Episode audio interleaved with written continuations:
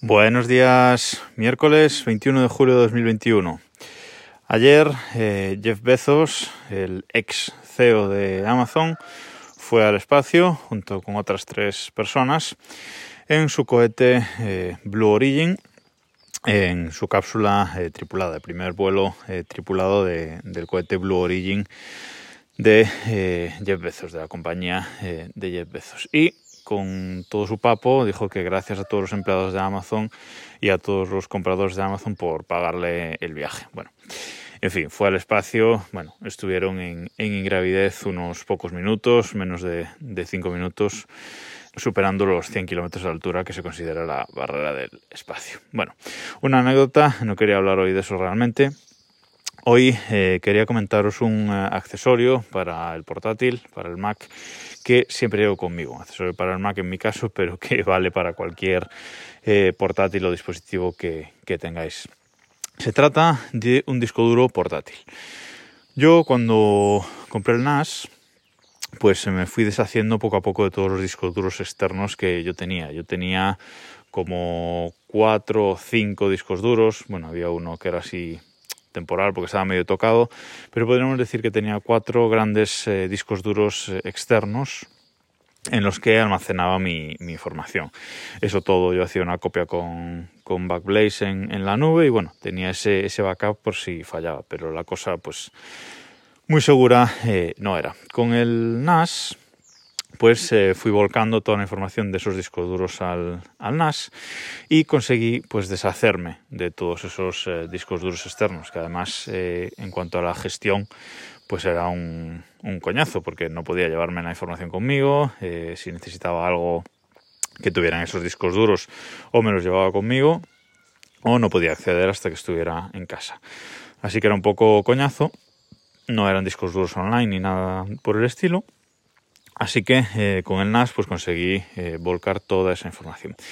Pero eh, sigo necesitando en ocasiones pues un disco duro externo, un pequeño disco duro externo, por ejemplo, para almacenar la biblioteca de, Apple Photos, la biblioteca de Apple Photos del Mac pues almacenarla ahí, porque el disco duro interno del, Mac pues es, pequeño, son 256 gigas y no me cabe ahí toda mi, biblioteca. Eh, también necesitaba un disco duro, pues bueno, pues para transferir archivos eh, grandes entre pues o entre Macs o entre, entre PCs o incluso al iPad, eh, archivos grandes que transferidos pues desde, desde el NAS o desde cualquier otro sitio, transferidos por internet, pues que me llevaría mucho, mucho tiempo y a veces pues, eh, pues hace falta. Entonces, eh, el año pasado estuve mirando con qué podía hacerme y me compré finalmente un SanDisk SSD.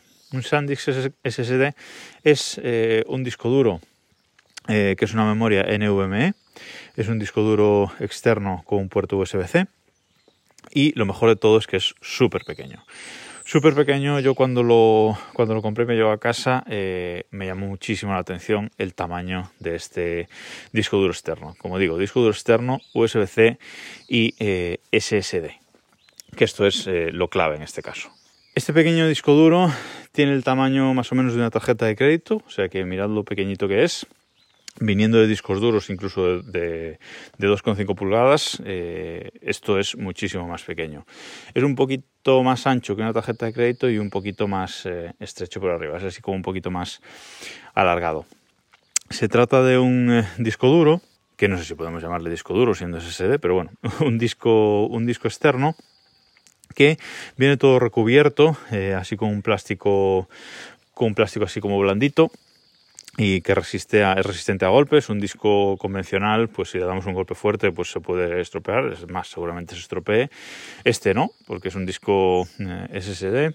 Además, es resistente al agua y, al polvo.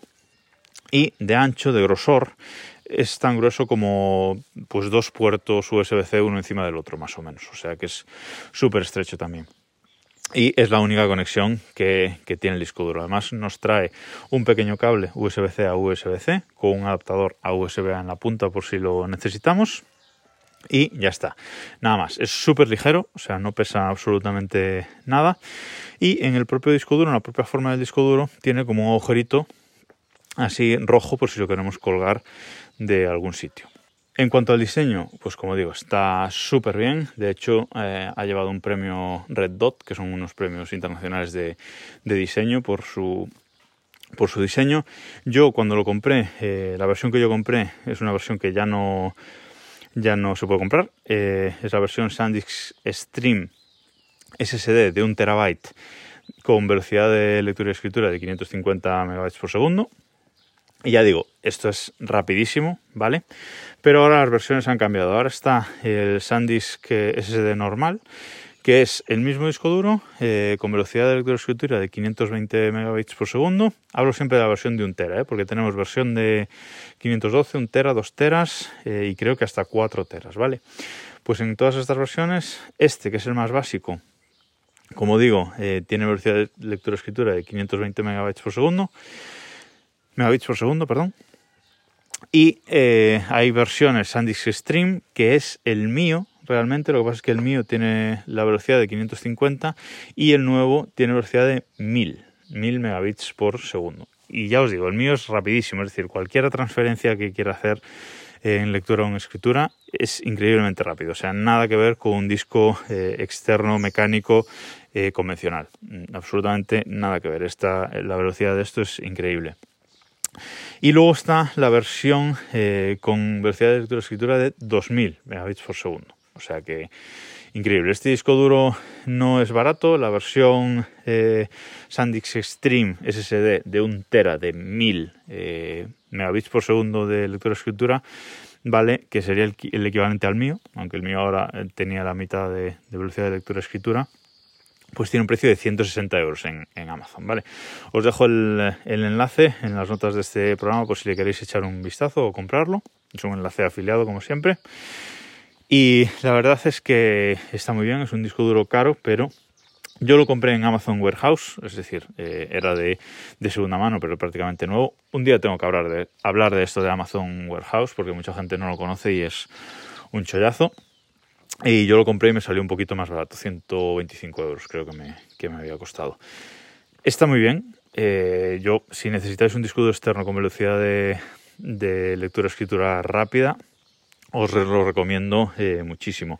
Hay otro parecido de Western Digital, pero bueno, no, no, me gusta tanto, me gusta mucho más este diseño de, de SanDisk.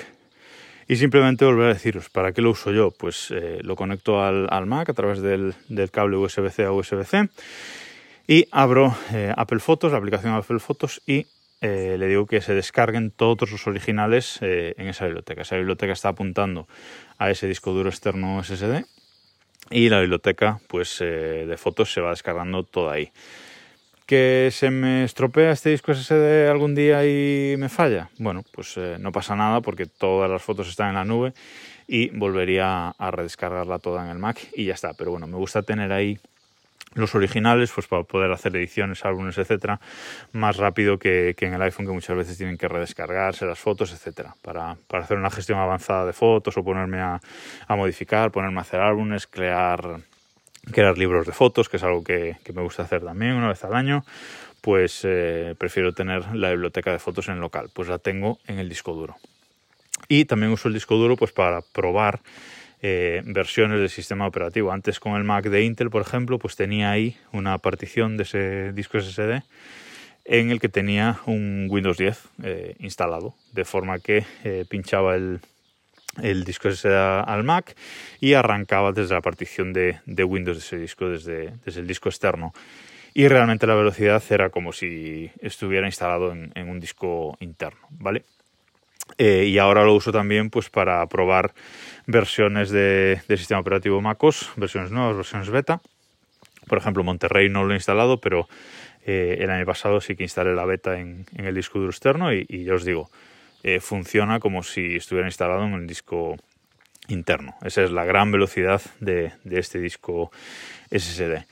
Y luego lo uso también, pues eso, para transferir archivos grandes. Pues a veces eh, vídeos grabados, vídeos grabados con el drone o con la GoPro, pues eh, los descargo directamente al, al, SSD para luego pues moverlos de un lado para otro o manejarlos mientras Más que nada mientras hago la, edición o decido qué hacer con, esos vídeos y luego ya pues van al NAS y, a su almacenamiento eh, definitivo. Pero este disco es muy versátil, además eh, no ocupa nada eh, y es una de las cosas que viene de, de, viaje siempre, con, siempre conmigo porque me puede hacer falta en cualquier momento y es muy rápido y sencillo utilizarlo. Y nada más por hoy, nos escuchamos mañana.